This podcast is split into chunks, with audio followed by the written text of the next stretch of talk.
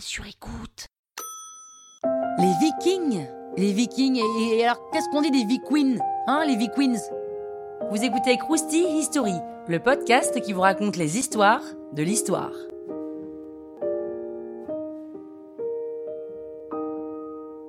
On est en 740, un groupe de mecs venus du Nord vient piller un monastère anglais. Bon, là, c'est difficile de les ignorer parce que c'est quand même eux les Vikings. C'est une appellation générique qu'on a donnée pour les peuples du nord de l'Europe, ancêtres des pays scandinaves, qui vont foutre le bordel sur le continent à partir du 8e siècle.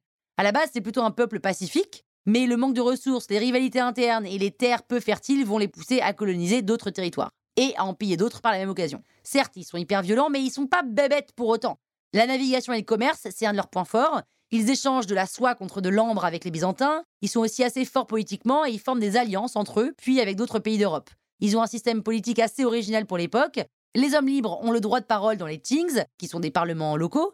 Les Jarls, sortes de comtes, ont autorité sur une région et doivent répondre au roi, comme celui de Suède par exemple. Le roi est élu par le peuple. Les propriétaires terriens votent et n'ont pas peur de remettre en cause son pouvoir en cas de désaccord. Donc le roi a intérêt à bien se tenir avec ses sujets s'il veut conserver son pouvoir. Et à partir de 865, une armée plus imposante est constituée pour venger la mort du légendaire Ragnar Lodbrok par le roi de Northumbrie, une région d'Angleterre. Cette armée et les suivantes vont coloniser le nord du pays avant leur défaite contre le roi du Wessex au sud, qui va fixer la frontière de la colonie viking. Les Vikings vont aussi mener un siège à Paris en 845, après la séparation de l'Empire carolingien en trois. Et pour arrêter les Vikings, Charles le Simple, roi de France, va devoir négocier avec eux. Donc il accorde à leur chef des terres en Normandie après son baptême et son mariage avec sa fille illégitime.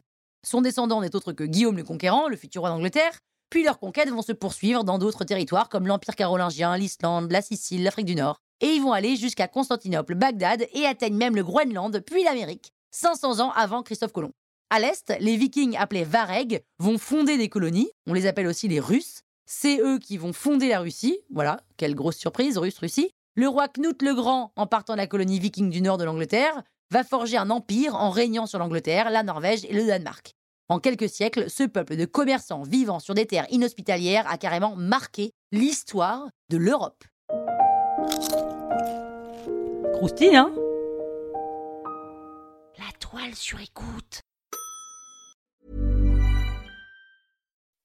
When you make decisions for your company, you look for the no-brainers. If you have a lot of mailing to do, stamps.com is the ultimate no-brainer. Use the stamps.com mobile app to mail everything you need to keep your business running with up to 89% off USPS and UPS. Make the same no-brainer decision as over 1 million other businesses with stamps.com. Use code PROGRAM for a special offer. That's stamps.com, code PROGRAM.